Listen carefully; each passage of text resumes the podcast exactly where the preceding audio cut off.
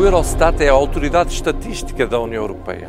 A sua principal missão consiste em fornecer um serviço de informação estatística de elevada qualidade, recolhendo e tratando informações relativas aos Estados-membros da União e às suas regiões, para que possam ser definidas, implementadas e analisadas as políticas comunitárias.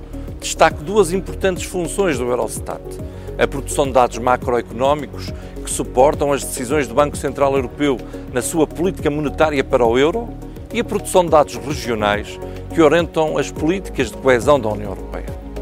O Eurostat, criado em 1953, está sediado no Luxemburgo, sendo uma das mais antigas direções gerais da Comissão Europeia. Os princípios que regem o Eurostat são os da imparcialidade, independência e confidencialidade estatística, que constituem, aliás, o fundamento das estatísticas em qualquer sociedade democrática. Convido a consultar a página internet do Eurostat, onde poderá aceder a um vasto conjunto de bases de dados e de publicações.